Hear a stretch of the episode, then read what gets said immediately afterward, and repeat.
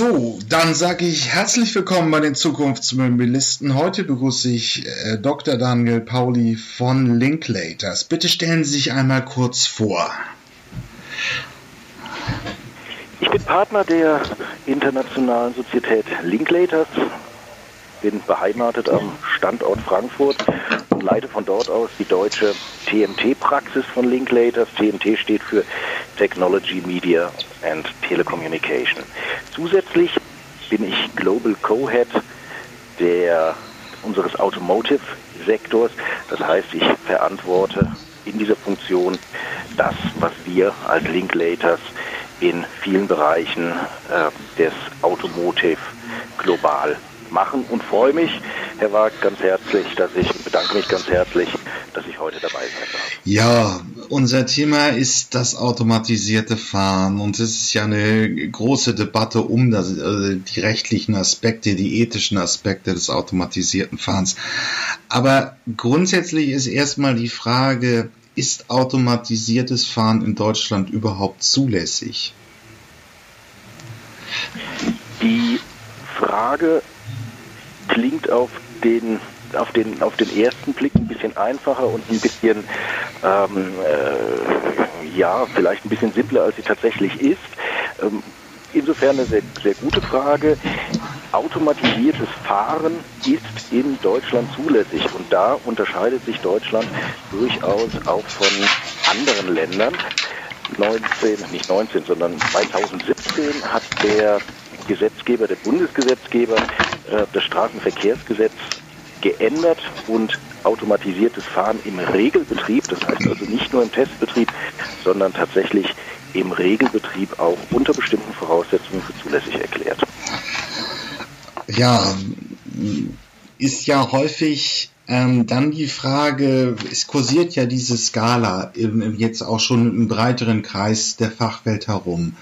Eins ist komplett menschlich, fünf ist wirklich ähm, Fahren ohne äh, menschlichen Einfluss. Also es gibt keine Steuerelemente mehr, keine Bremse.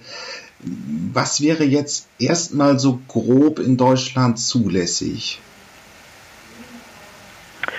Klar, Stufe 1, Stufe 2, überhaupt gar keine Frage aber auch, und das hat der Gesetzgeber klargestellt, die Stufen 3 und 4. Das heißt, bis 4 kann man hochgehen, noch gibt es das nicht im Regelbetrieb auf, auf deutschen Straßen, aber wenn es das gäbe, ist Deutschland ein der wenigen Länder, in denen tatsächlich auf Level 3 und Level 4 gefahren werden könnte. Level 5 funktioniert noch nicht.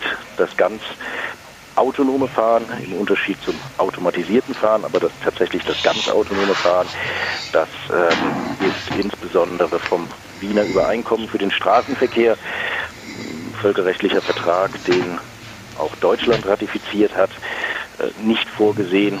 Sprich, da muss man sich dran halten und äh, dementsprechend sieht die Straßenverkehrsordnung dann auch Level 5 noch nicht. Wenn man sich jetzt diese Modellvorhaben in Deutschland mal anguckt, es fing ja 2016 mit dem guten Olli in, auf dem Eures Campus an. Das ist also ein Projekt der Bahn gewesen, wo man automatisiertes Fahren erprobt hat dann war da immer ein Sicherheitsfahrer dabei. Ähm, das gleiche gilt auch für den E-Mover, der nun langsam mal getestet werden sollte. Ist das eine Möglichkeit, diese viel beschriebenen Roboter-Shuttles in unsere Innenstädte zu bringen, wenn in irgendeiner Form noch ein Mensch eine Kontrollfunktion innehat? Ob er nun anwesend ist oder digital, mag dahingestellt sein. Aber ähm, welche Rolle hat äh, ein Mensch als kontrollierende Instanz äh, beim automatisierten Shuttle-Betrieb praktisch? In Deutschland noch eine ganz wesentliche Rolle, weil in Deutschland davon ausgegangen wird, dass ähm, ein sogenannter Remote Operator nicht ohne weiteres zulässig ist. Das, dazu mag es Ausnahmegenehmigungen geben, aber auch dort wieder, wenn wir den Begriff des Regelbetriebs bemühen, im Regelbetrieb geht das Straßenverkehrsgesetz davon aus, dass der Fahrzeugführer, der Fahrer sich im Auto befindet und nicht an irgendeiner ähm, Stelle außerhalb des Autos, selbst wenn er die entsprechende digitale bidirektionale Kommunikationsmechanismen mit dem Wagen verbunden ist. Nein, der Fahrer, der Führer muss im Auto noch ähm, sitzen. Hm. Das ist ja schon eine kleine Hürde für das Feld. Ähm, aber wie freundlich ist unsere Rechtsprechung eigentlich für das automatisierte Fahren? Ähm, es wird jetzt häufig korportiert und beschrichtet, dass in den USA die Bedingungen besser sind. Mir erzählen Unternehmensberater, dass in China schon die ersten Fahrzeugflotten mit relativ wenig Testkilometer wirklich in den öffentlichen Verkehr kommen. Wo steht Deutschland da, was die rechtlichen Voraussetzungen eben angeht? Ist eine gute Frage. Und ähm, als Jurist bin ich natürlich geneigt dazu zu sagen, dass das äh, hängt davon ab, das kommt darauf an. Ähm, tatsächlich sind die USA bislang der einzige, die, der einzige Staat, in dem ähm, Stufe 5, in dem Level 5 im öffentlichen Straßenverkehr, jedenfalls ähm, in Teilen der USA rechtlich zulässig ist. Als Beispiele mögen wir hier Kalifornien und, und Arizona nehmen. Kalifornien hat recht hohe rechtliche Anforderungen und recht detaillierte technische Vorgaben, wohingegen Arizona ganz gegensätzliche Position verfolgt und ähm, relativ geringe Anforderungen stellt. Noch nicht mal ein Daten, Unfalldatenspeicher muss vorhanden sein. Ein Notfallplan ist nicht erforderlich. Besondere Schulung ist nicht erforderlich. Eine Selbstzertifizierung reicht aus. Auch eine erhöhte Versicherungssumme ist dort nicht vorgesehen. Das ist natürlich, wenn man äh, die Innovation anziehen möchte, wenn man, wenn man, wenn man das ganz besonders fördern möchte, das autonome oder das automatisierte Fahren, dann ähm, sind dort die Bedingungen sehr gut.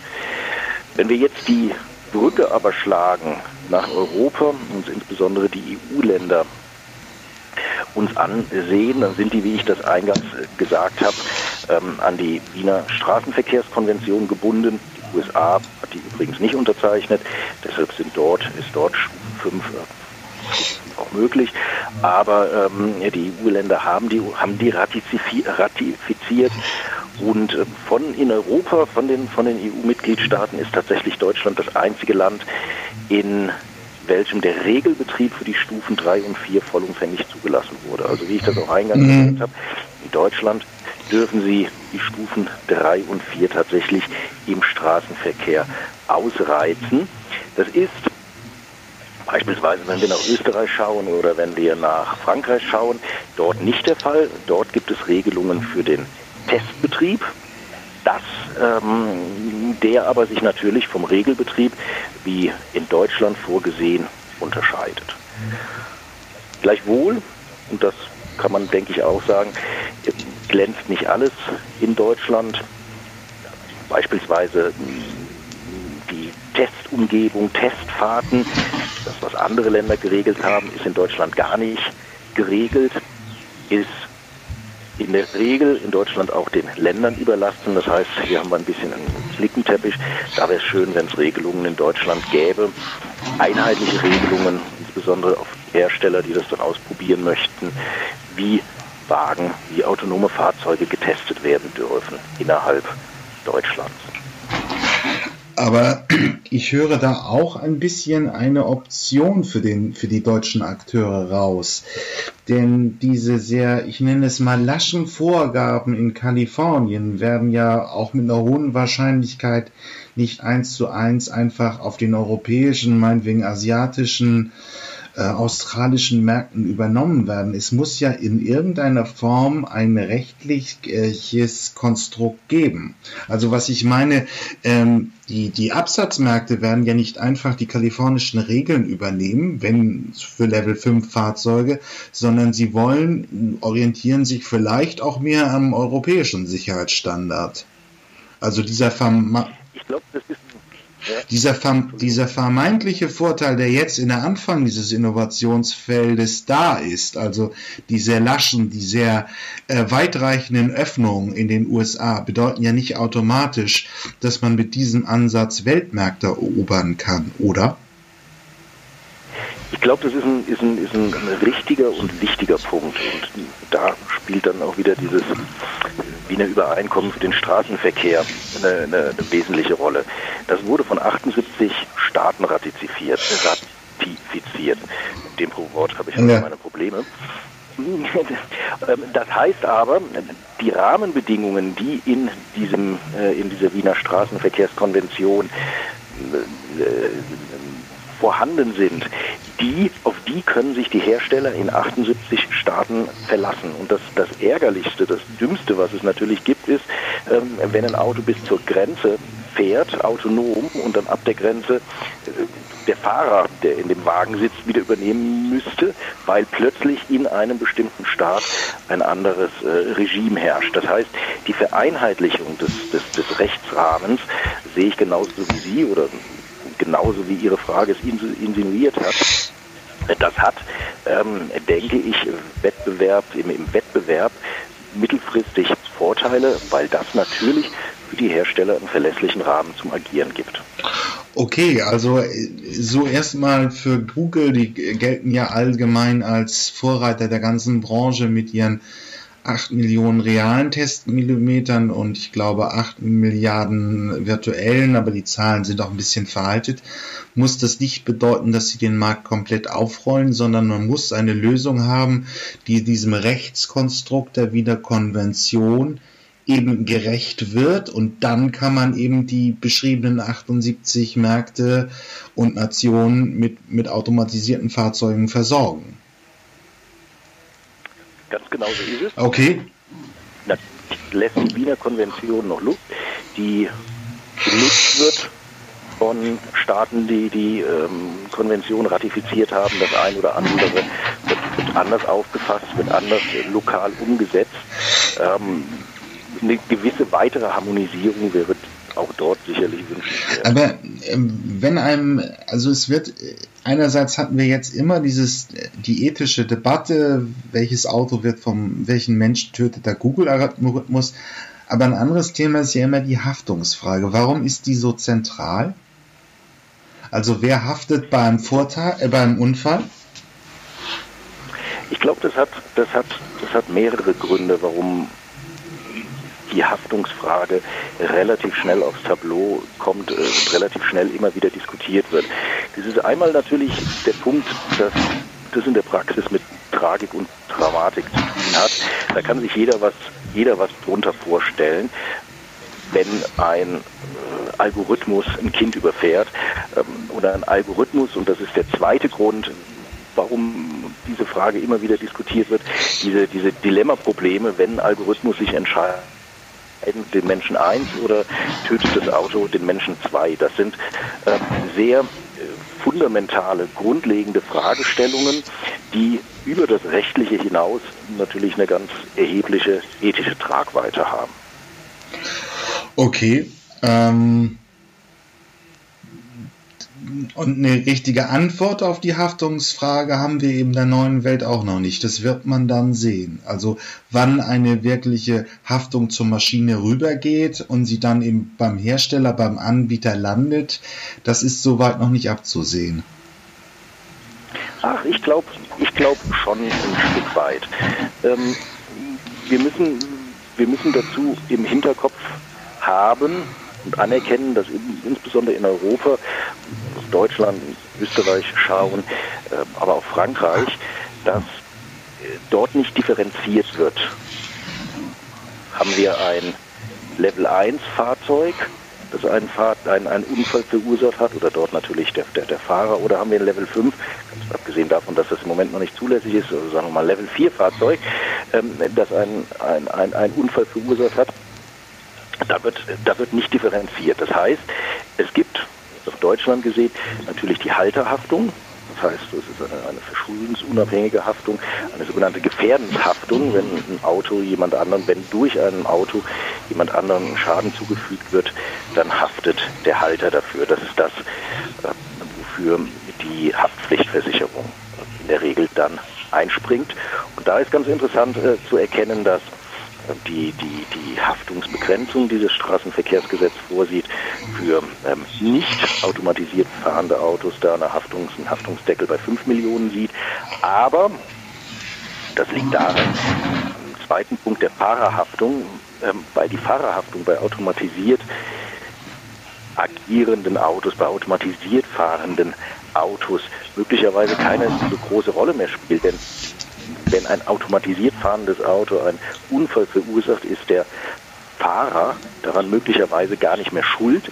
Das heißt, hier kann es zu einer gewissen, ähm, gewissen Haftungslücke kommen, äh, weil die Fahrerhaftung ist gesetzlich der Höhe nach unbeschränkt. Das ist die zivilrechtliche Haftung nach dem BGB. 823, die sogenannte deliktische Haftung ist unbeschränkt, die Haltehaftung ist beschränkt auf 5 Millionen. Und das hat der Gesetzgeber gesehen und hat dann tatsächlich für automatisierte Fahrzeuge den Haftungsdeckel von 5 auf 10 Millionen erhöht. Und dann haben wir schließlich die Herstellerhaftung.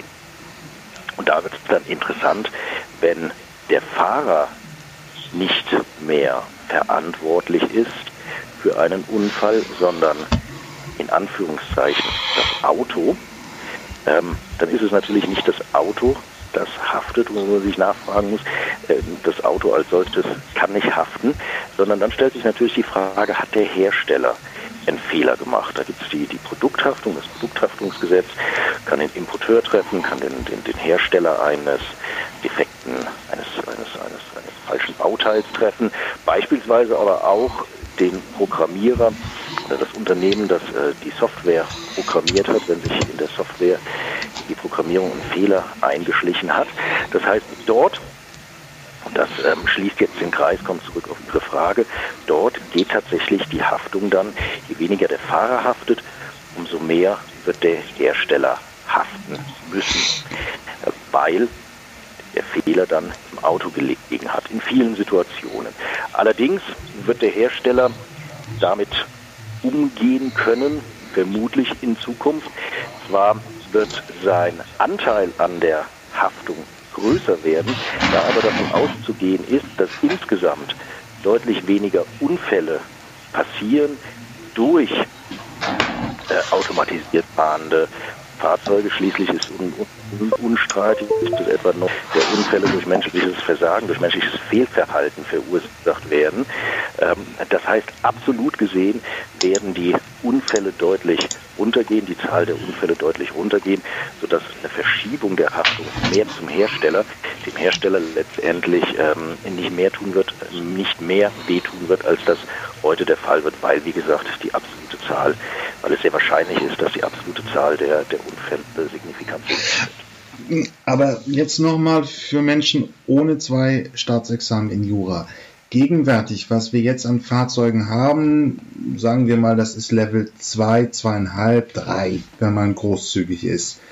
Da gilt die alte Regel, wenn ich mein, wenn ich äh, von meinem Navi in der Einbahnstraße äh, Verkehr falsch rum einfahre, weil das Navi gesponnen hat, dann ist es mein Fehler. Ich bin als Fahrzeugfahrer, Führer verantwortlich und muss den Strafzettel bezahlen.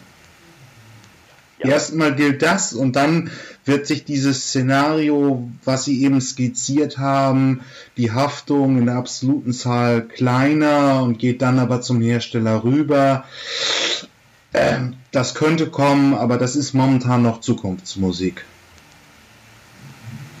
Das ist, das ist in der Tat mein Verständnis, denn es gibt ja, gibt ja keine Fahrzeuge bislang im Straßenverkehr, bei denen ich nur das Ziel eingebe und dann fahren wir selbstständig los und erreichen das Ziel wirklich ohne mein, ohne mein Zutun. Wenn das aber soweit ist und ähm, ich gebe mein Ziel ein und das Fahrzeug fährt dann plötzlich gegen die Einbahnstraße, dann stellt sich natürlich die Frage, und dann passiert was, und dann stellt sich natürlich äh, die Frage, konnte ich als habe ich als, als, als äh, Fahrzeugführer, als Fahrer schuldhaft gehandelt, also insbesondere fahrlässig, habe ich die im Verkehr erforderliche Sorgfalt außer Acht gelassen. Zum Beispiel, weil ich wusste, dass das Navi defekt ist, weil ich wusste, dass das Navi hin und wieder spinnt, dann darf ich mich da natürlich nicht drauf verlassen. Wenn ich aber oder ich habe es manipuliert, um schneller ans Ziel zu kommen beispielsweise, dann ähm, dann darf ich mich nicht darauf verlassen und dann hafte ich nach wie vor dafür. Wenn ich aber keinerlei solche Anhaltspunkte habe, wenn ich nicht die Technik manipuliert habe, dann ist das ein Fall, ist das ein gutes Beispiel dafür, wo der Hersteller, derjenige, der äh, das, das, das Navi programmiert hat, ähm, dann wohl haften würde. Diese Fragestellung, wer hat die Datenhoheit in dem Feld? Sollten es Versicherungsgesellschaften haben? Sollten es die Autohersteller, also die Betreiber der Flotten haben? Das ist eine, das ist eine ausgesprochen spannende Frage und abhängig davon, mit wem Sie reden, sprich mit einem Vertreter von der Versicherung oder vom Automobilclub oder von den OEMs oder von Werkstätten oder mit dem ähm, Halter des Fahrzeugs selbst, werden Sie ganz viele unterschiedliche Antworten bekommen, weil natürlich alle an diese Daten rankommen wollen. Die Daten sind, sind bares Geld. Und wenn wir auf, auf ein OEM beispielsweise schauen, dann braucht der OEM diese Daten, um weitere Funktionen zu entwickeln, Funktionen des automatisierten Fahrens, um Geschäftsmodelle zu entwickeln, die er über das Fahren quasi als nächste Schicht, als nächsten Layer legen kann oder um die Daten dann auch unmittelbar kommerzialisieren zu können, also sprich verkaufen zu können. Ja. Ein, ein, ein, ein, großer OEM, Sie hatten eben das Beispiel Volkswagen genannt, es gibt auch noch andere große OEMs, äh, wenn die beispielsweise ihre Wetterdaten, die sie ja über die automatische Steuerung des, ähm, des Scheibenwischers äh, ziemlich genau nachvollziehen können, ziemlich genau erheben können, wenn das beispielsweise an Wetterdienste verkauft wird, ähm, kann da durchaus, und das ist nur eins von sehr, sehr vielen Beispielen, kann da durchaus auch ähm, noch nett Geld verdient werden können, abseits des klassischen Autogeschäfts. Gleiches gilt natürlich für Versicherungen, die auf Grundlage der Daten diese Pay How You Drive oder Pay As You Drive Modelle legen können und so weiter und so fort. Diese Daten werden im Fahrzeug erhoben und werden ausgeleitet, typischerweise erstmal an das Backend des OEMs, in dem die Daten dann äh, verarbeitet werden. Da die in der Regel die Daten mit der ähm, FIN, Fahrzeugidentifizierungsnummer, verbunden sind, haben wir personenbezogene Daten. Es ist unstreitig inzwischen, dass die FIN ein personenbezogenes Datum ist und damit alle Daten, die mit der FIN verbunden sind, sind personenbezogene Daten. Damit sind sie dann mitten im Datenschutzrecht drin. Und um hier den Kreis zu schließen, um auf Ihre, Ihre Ausgangsfrage zur, zur Datenhoheit zu kommen, es gibt jetzt in Deutschland kein, insgesamt der EU kein Eigentumsrecht oder dergleichen an Daten, sondern der, die wesentliche Determinante ist dort äh, das personenbezogene Daten, Datum und die Person, auf die sich das Datum bezieht, die hat die Verfügungsbefugnis grundsätzlich mal, der ist die zugeordnet gesetzlich über das Datum. Das heißt, solange diese Daten, die ein Auto generiert, mit der FIN verbunden sind, äh, liegt die, ist die Verfügungsbefugnis über dieses Datum bei ähm, den Personen, die, den Fahr die das Fahrzeug steuern. Okay. Hm. Ja, wenn man da verschiedene Kriterien anlegt wie Sicherheit, dann ist es doch plausibel anzunehmen, es ist am besten, dass diese, diese Fahrzeugdaten zu den OMMs kommen, vielleicht auch zum TÜV, der also um einfach eine Optimierung dieser, dieser Technologie vorzunehmen. Wenn ich verschiedene, also ich lege jetzt mal verschiedene Kriterien an die gegenwärtige rechtliche Situation. Wenn ich die Daten beim ORM auswerten lasse, um das Fahrzeug immer besser zu machen, immer sicherer, das ist erstmal sehr vorteilhaft. Aber dazu müsste ich zustimmen als Besitzer der, der Fahrzeugdaten mit einer FIN-Nummer. Richtig, ganz genau. Okay. Das stellt sich ja auch immer die Frage, was, was ist im Einzelfall sicherer? Und die mindestens genauso interessante Frage ist, wer stimmt zu? der Halter, auf den das Auto zugelassen ist, der Fahrer, die Beifahrer. Die Daten sagen ja über alle Personen, die in irgendeinem Zusammenhang mit dem, mit dem Fahrzeug stehen, äh, durchaus, durchaus was aus. Und dann überlegen Sie mal, Halter kann theoretisch auch ein Kind sein, Fahrer kann kein Kind sein, aber Halter kann ein Kind sein. Dann kommen wir in noch ganz andere Problemregionen. Also die Frage, wer kann überhaupt zustimmen, ja. ist eine äußerst interessante Frage an der Stelle. Ähm, ich als rechtlicher Laie würde jetzt sagen, wenn ich zu schnell fahre mit dem Auto meines Vaters, bekommt mein Vater den, äh, den äh, Bußgeldbescheid. Diese Logik müsste ja so grundsätzlich auch bei den Fahrzeugdaten gelten, oder? Der Unterschied ist dort nur, dass wir, dass, der, dass sie den Bußgeld oder dass ihr Vater den Bußgeldbescheid aufgrund hoheitlichen Handelns bekommt. Nämlich die Daten gehen an eine Behörde, beziehungsweise das Bild vom Nummernschild, das ausgelesene Bild des Nummernschilds, gehen an eine Behörde und ähm, diese Behörde findet heraus, wer hinter dem Nummernschild steckt und derjenige, auf den das Fahrzeug zugelassen ist, der bekommt den Bescheid. Bei den OEMs ist das ganz anders. Da haben wir keine Behörde, die handelt, sondern da haben wir einen ähm, privatwirtschaftlich agierenden, ein privatwirtschaftlich agierendes Unternehmen, das ganz andere, potenziell ganz andere Interessen verfolgt als, als die Behörde, die einfach nur den, den, den, den staatlichen Bußgeldanspruch an der Stelle, die Sanktionierung durchsetzt. Aber das macht, macht ein OEM nicht. Der braucht die Daten für ganz, ganz andere Zwecke, woraus sich dann ganz andere Implikationen, auch im Hinblick darauf, ist das überhaupt zulässig oder ist das nicht zulässig, ergeben. Denn der Gesetzgeber hat es natürlich relativ einfach. Der kann sagen, die Erhebung des Nummernschilds die Verknüpfung des Nummernschilds im Halter und das Schreiben eines Bußgeldbescheids an den Halter ist zulässig. Punkt.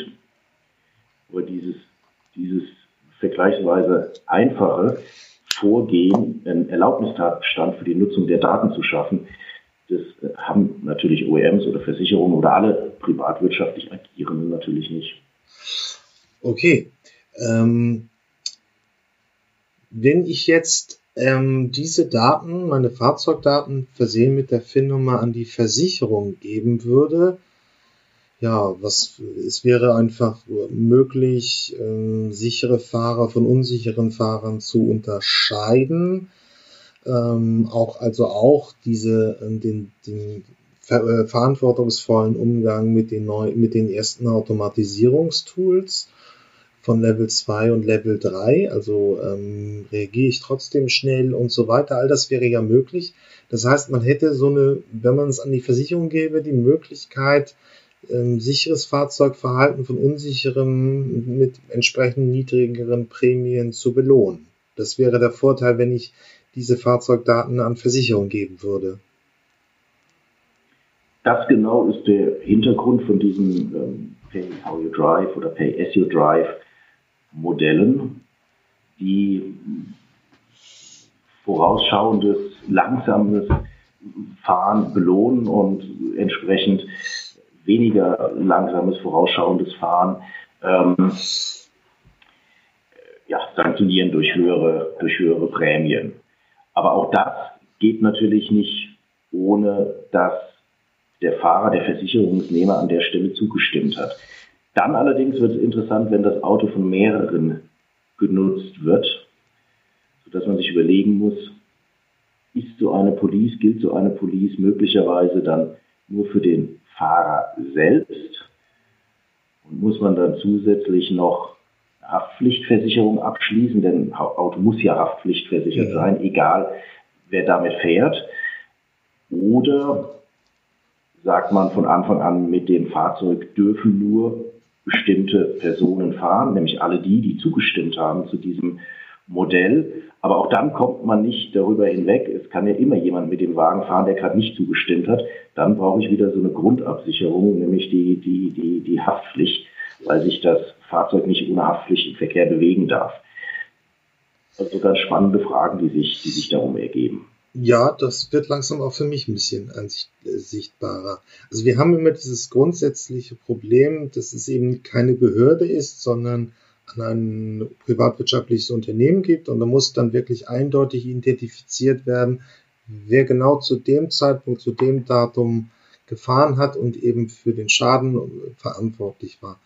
Aber eine andere Frage, bei meinem Versicherungsmodell, also wenn ich ähm, einfach ähm, intelligenter ähm, sicheres Fahren von unsicherem Fahren entscheiden könnte, das ist ja heute in der Rechtslogik auch so ähnlich. Also wenn ich als 20-Jähriger einen 200 PS starken Golf kaufe, muss ich mehr Versicherung zahlen, als wenn ich mit ähm, 40 einen Volvo Diesel kaufe. Also diese Logik, dass man ähm, aus Erfahrungswerten daraus schließt, wer sicher und vorsichtig fährt, ist ja schon in dem Versicherungsmarkt drin. Richtig, und Sie haben, Sie haben selbst schon exakt das benannt, was den Unterschied zu der individuellen Datenerhebung ausmacht, nämlich aus Erfahrungswerten. Da sitzen Versicherungsmathematiker, unglaublich intelligente Leute, die ja. aus Zahlenbergen Informationen rausziehen, die ich niemals daraus ziehen könnte. Und aufgrund dieser allgemeinen, generellen Werte berechnen die bestimmte Wahrscheinlichkeiten, dass ein 20-Jähriger mit einem 200 PS Golf möglicherweise mehr mitmacht als mit einem 60 PS ähm, Fiat 500. Aber und das ist der große Unterschied, wenn es dann um die individuelle Datenverarbeitung geht. Da setzen wir natürlich ganz, ganz, ganz, ganz woanders an, nämlich bei der individuellen Fahrweise, beim individuellen Umgang ähm, einer Person mit einem Pkw. Und aus diesen Daten, die ich da bekomme, kann ich natürlich noch ganz andere Informationen rausziehen. Möglicherweise bekomme ich sogar äh, bekomme ich da sogar Gesundheitsdaten rausgezogen. Okay. Wenn ich bestimmtes Fahren, bestimmte Fahrart zurückführen kann auf bestimmte Erkrankungen oder ich kann feststellen, wo jemand hinfährt, was man ja möglicherweise auch nicht immer möchte, dass ähm, Dritte nach, genau nachvollziehen können, wohin ich fahre und das Auto möglicherweise längere Zeit abstelle. Hm, da bleibt ja dann noch, wenn ich mein Spiel ein bisschen weiterspielen möchte, noch, sagen wir mal, der TÜV oder das KBA übrig. Man könnte diese Fahrzeugdaten ja an den TÜV übermitteln.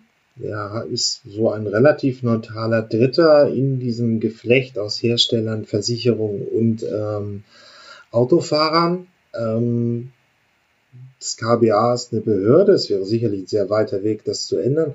Aber wenn so ein neutraler Dritter die Daten hätte, dann hat er erst mal nur Kosten, weil er die Daten halten muss, und das ist nicht sehr viel, und dann kann man eben darüber die Regelung treffen, was mit diesen Daten passieren soll. Also man kann sie dazu nutzen, die Systeme erst einmal auszureifen, man kann ähm, passgenauer, intelligenter Risiken im Verkehr abschätzen, durch Prämien senken oder erhöhen.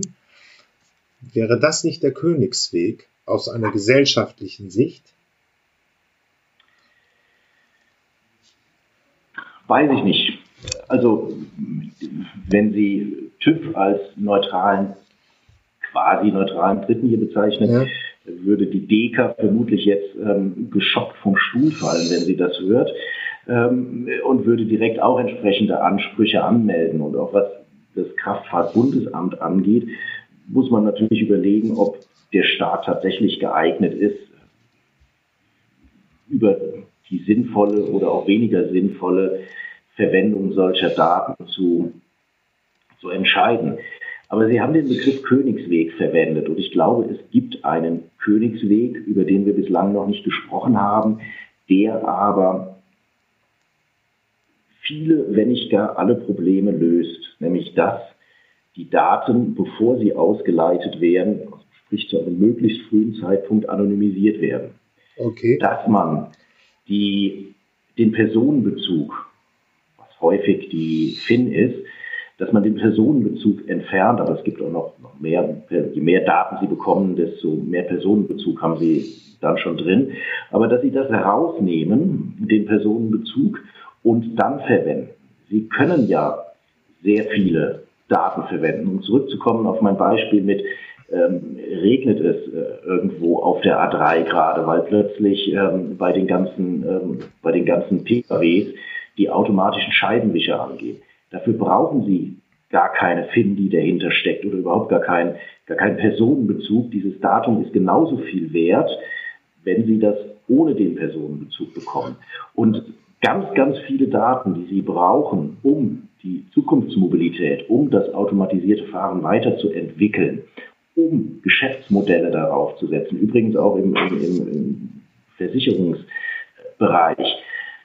Die, für diese Daten brauchen Sie keinen Personenbezug, sondern diese Daten können Sie anonymisiert verwenden. Deshalb glaube ich, dass ein, ein effektives Anonymisierungskonzept, mit dem Sie die Daten aus dem Auto herausholen, dass das tatsächlich tatsächlich der Königsweg ist und unglaublich viele Möglichkeiten eröffnet, diese Daten dann auch zu kommerzialisieren.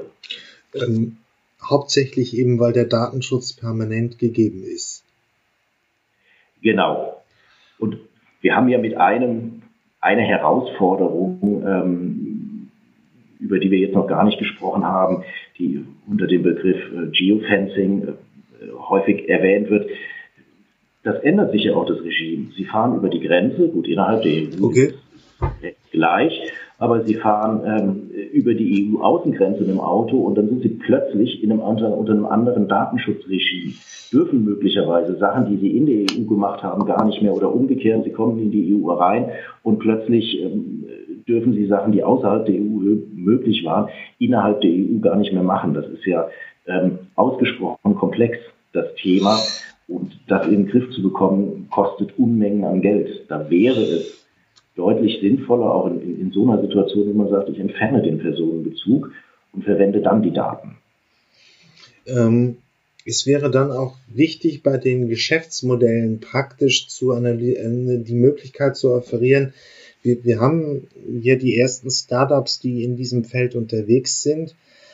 Ähm, dass man zum Beispiel äh, einfach vor die Entscheidung gestellt wird, wenn ich jetzt fahre mit diesem Shuttle, ähm, kann ich entweder kostenlos fahren oder ich muss etwas äh, kostenlos, dann muss ich mir Werbung angucken oder ich bezahle, dann bezahle ich mir keine Werbung. Das heißt, man kann, wenn man die Daten anonymisiert hat, ja trotzdem Geschäftsmodelle entwickeln und dann eben auch entsprechende ähm, Pricing-Strategien entwickeln. Vollkommen richtig. Also es würde keine, gibt es irgendwelche Nachteile, wenn ich es auch nicht automatisiere? Ein Sie automatisieren? Nein, Entschuldigung, wenn ich, wenn ich, wenn ich, wenn ich äh, das, äh, die Anonymisierung der Daten vornehme, gibt es dann irgendwelche Nachteile?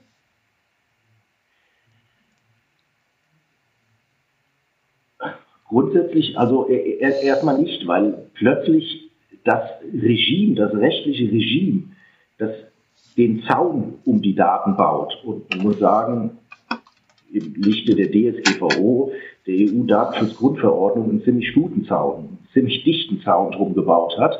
Ähm, das ist plötzlich weg. Ich muss mich immer wieder fragen, ist meine Anonymisierung noch effektiv? Beispielsweise neue Techniken? Bin ich durch Big Data mit äh, Quantencomputern, die, die ich auswerten lasse, in der Lage, aufgrund der riesigen Datenmasse, die ich habe, doch die Daten wieder zurückzuführen auf einzelne Personen. Also da muss ich immer dranbleiben und sehen, dass es tatsächlich effektiv anonymisiert bleibt. Aber wenn mir das gelingt, dann habe ich jedenfalls dort keine Nachteile, wo ich nicht an das Individuum ran muss. Und dort, wo ich unmittelbar an das Individuum ran muss, beispielsweise wenn ich äh, Modelle entwickle, Versicherungsmodelle, die bei, dem, bei der Fahrweise des Individuums ansetzen, dann muss ich sicherstellen, dass äh, mir dieses Individuum ordentlich eingewilligt hat. Das heißt, ich brauche immer einen unmittelbaren Zugang zu dem, zu dem, zu dem Individuum. Das funktioniert also nicht mit Individuen, zu denen ich keinen unmittelbaren Zugang habe, sprich Beifahrer oder jemandem, dem ich das Auto verleihe oder der, der, der Sohn, der dann mit dem Auto fährt. Zu dem habe ich keinen unmittelbaren Zugang, da funktioniert das dann schon nicht mehr. Da muss ich mir dann äh, intelligente Wege überlegen, indem ich Beispielversicherung dann wieder für so eine Grund, Grundabsicherung ähm, sorge, die dann sich möglicherweise nicht auf Vollkasko oder dergleichen erstreckt. Aber ansonsten äh, gebe ich Ihnen recht, ist die Anonymisierung übrigens nicht nur für den Bereich der Mobilität, sondern auch für viele andere Bereiche. Denken Sie insgesamt an das Internet of Things. Mhm. Ähm, wenn ich anfange, Kühlschrankdaten auszuwerten oder Daten vom elektrischen Staubsauger, also von diesen Staubsaugerrobotern oder ähm, die ganze Cookie-Diskussion und so weiter und so fort. Wenn ich das effektiv anonymisiere, steht mir plötzlich ein Spielraum mit den Daten offen, den ich, ähm, den ich vorher überhaupt nicht hatte. Also genau, man kann Geschäftsmodelle entwickeln und man hat eben auch die Möglichkeit, ähm, es ähm, eben anonymisiert zu betreiben. Ist nun die Frage, die für mich äh, dann sich auch stellt, wie, muss ich, was wäre sinnvoll aus, wenn ich, wenn ich wirklich starken Datenschutz haben will, was, was wäre sinnvoll? Sollten die Daten zentralisiert gesammelt werden, also irgendwo eine riesige Datenhalde in der Cloud entstehen, oder würde das nur Zuge, ähm, nur beim direkten Zugriff, also wenn ich äh, konkret eine Frage habe aufs Fahrzeug ausgelesen, weil auch wenn die Datenhalte da ist, ist natürlich die Gefahr da, dass äh, damit Schindluder getrieben wird. Ja, also ich bin grundsätzlich auch ein, ein Freund von Wettbewerb. Mhm. Die Daten an einer Stelle einer juristischen Person zu überlassen, die dann entscheidet, was macht man mit den Daten wie. Weiß ich nicht. Also ich fände es ähm, viel interessanter, wenn ähm, sehr viele Personen Möglichkeiten haben, also Personen jetzt im Sinne von juristischen Personen, sehr viele Unternehmen Persönlichkeiten haben, die Daten, äh, Möglichkeiten haben, die Daten zu erheben und an die Daten heranzukommen. Ich glaube, viele haben auch sehr unterschiedliche Interessen an den Daten. Viele brauchen gar nicht alle Daten und eine Versicherung würde vermutlich ganz andere Daten erheben als äh, ein OEM oder ein, ein, ein, jemand vom After-Sales-Bereich, äh, sodass ich so ganz riesig großen Daten äh, oder, oder kein, kein, kein Erfordernis dafür sehe, dass es so riesengroße Datenseen gibt. Wenngleich man natürlich sagen muss, gerade die OEMs, um das Fahrzeug weiterzuentwickeln, mhm. brauchen die natürlich auch ähm, ganz, ganz, ganz erhebliche Datenmengen. Viele hundert Millionen, manche sagen über eine Milliarde an Testkilometern allein fürs autonome Fahren. Und äh, das kriege ich natürlich nur hin, wenn ich, wenn ich äh, ziemlich große Datenmengen habe. Ähm, ist in der Tat, kann ich ja hier so ein bisschen einbringen, das ist jetzt auch schon ein Jahr alt, aber Google gilt als Weltmarktführer in dem Bereich, weil sie eben 8 Milliarden Kilometer simuliert haben und schon 8 Millionen Kilometer in den USA unter Realbedingungen gefahren sind. Ähm, und ist dann halt die Frage, Sie haben diese großen Datenmengen, Sie können die Systeme immer mehr optimieren und es wird langsam aber sicher ja ein Wettbewerbsvorteil für die Hersteller, wenn man die Daten hat. Ähm, aber wenn wir jetzt nochmal, also im Prinzip ist Anonymisierung der, schon der Königsweg Ihrer Meinung nach. Ähm, wie stark muss das Konzept dann wirklich beim Auto ausgeprägt sein? Also es muss ähm, die, die, im Prinzip darf nirgendwo eine, Identif also eine individuelle Identifizierung mit den Fahrzeugdaten vorgenommen werden. Die Daten müssen so erhoben werden, dass sie anonym sind. Das wäre so von meinem laienhaften Verständnis das stärkste Konzept der Anonymisierung bei Fahrzeugdaten. Richtig, genau. Und je früher ich ansetze, je früher in dieser, dieser Datenkette, die man sich, Daten werden ja von Sensoren generiert im mhm. Fahrzeug, werden im Fahrzeug gesammelt, werden dann ausgeleitet über irgendeine SIM-Card, über irgendeine Embedded SIM, die da drin ist, gehen dann ans Backend des äh, OEMs in der Regel. Natürlich kann ich anfangen, die Daten im äh, Backend des OEMs äh, zu anonymisieren. Äh, wirksamer ist es aber natürlich, wenn ich das alles schon mache im Fahrzeug selbst. Also wenn Grunde vom Backend. Gibt ja ganz, ganz unterschiedliche Anwendungsszenarien und innerhalb dieser Anwendungsszenarien mag ja auch die Anonymisierung ganz unterschiedlich sein. Also sprich, wenn ich, wenn ein PKW vom Backend für ein bestimmtes Anwendungsszenario einen Befehl bekommt, leite mir diese Daten aus für diesen und jenen Zweck, dass dann das Auto schon selbst entscheidet, diese und jene Daten kann ich ausleiten, weil wenn ich diese Daten zusammen ausleite, ist es dem Empfänger der Daten nicht möglich herauszufinden, wer tatsächlich hinterm Steuer sitzt. Also der Personenbezug ist weg. Und auf diese Art und Weise, wenn ich ganz vorne in der Kette ansetze, ähm, ist, es, ist es natürlich am effektivsten. Das wird nicht in allen Fällen möglich sein. Da muss man überlegen, an welcher Stelle in der Kette setzt man gleichwohl an, um zu meinem effektiven Anonymisierungsergebnis zu gelangen. Es ist ja dann auch so, diese, diese Grundunterscheidung haben wir ja da auch beim automatisierten Fahren in angestellte Fahrer und eben private Nutzung. Äh, ist ja auch nochmal ein Unterschied. Es fahren, die fahren, es fahren keine Menschen mehr, aber es gibt ja schon in Minen in, Süd, äh, in Australien ähm, große Raupenschlepper Level 5, die, also das sind schon wirklich diese geschlossenen Systeme mit Level 5 da sind ja aber nur angestellte Fahrer, die auch dann, ja, da kann geringere Autonom äh, Auto Anonymisierung ähm, durchgeführt werden oder angewendet werden. Ist das so ungefähr richtig? Das ist, das ist richtig. Die Frage ist dort, ob man dort überhaupt eine Anonymisierung bekommt. Wenn so eine Mine 20 angestellte Fahrer hat, werde ich relativ leicht immer äh, oder, oder relativ leicht aus vielen Daten zurückverfolgen können, wer hat das Auto wann geführt. Also spätestens, wenn ein Zeitstempel dabei ist, dann weiß ich ziemlich genau, ähm, wer wann ähm, da möglicherweise, äh, nicht möglicherweise, wer mit dem Auto zu diesem Zeitpunkt zu tun hatte. So ein Auto führen ist ja dann auch nicht mehr das richtige, der, der, der richtige Begriff. Also das ist, glaube ich, eine Sondersituation. Das ist ja in der Regel auch nicht kein öffentlicher Straßenverkehr, ähm, in dem diese, diese, nee. diese Fahrzeuge sich bewegen, sondern das ist ähm, auf Privatgrundstücken, wo die Fahrzeuge dann grundsätzlich auch einem anderen, ähm, einem anderen rechtlichen Regime unterliegen. Ähm, dann müssen wir leider auch ein bisschen zum Abschluss kommen, fürchte ich. Aber ähm, haben wir gegenwärtig rechtlich schon solche Anonymisierungsstandards in Gesetzen oder ist das jetzt noch eine Aufgabe für den Gesetzgeber, das wirklich zu, äh, zu einem Gesetz zu machen?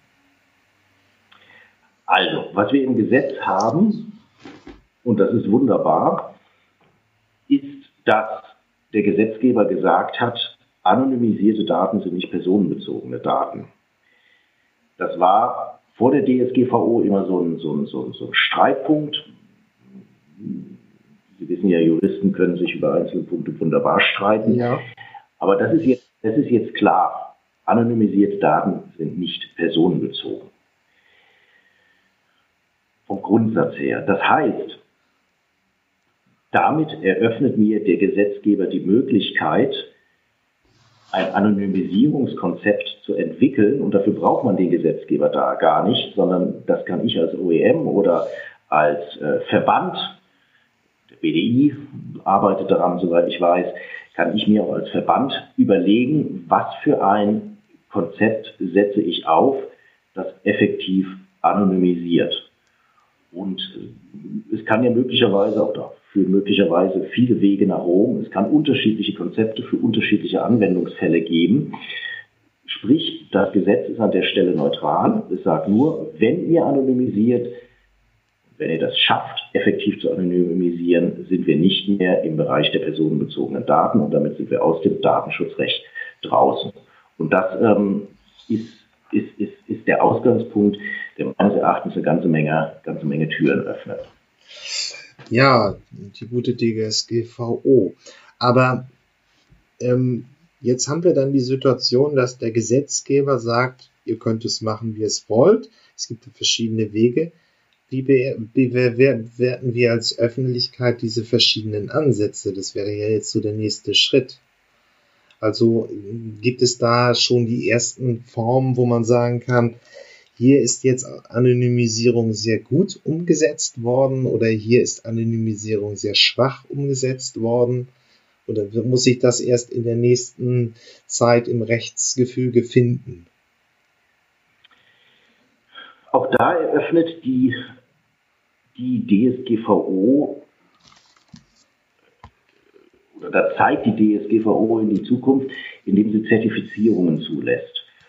Da wäre über, zu überlegen, ob es nicht Zertifikate in Zukunft gibt für Anonymisierungskonzepte. Wobei man da natürlich ein bisschen ähm, oder muss man etwas aufpassen, weil Sie sagen, schwache oder starke Anonymisierung.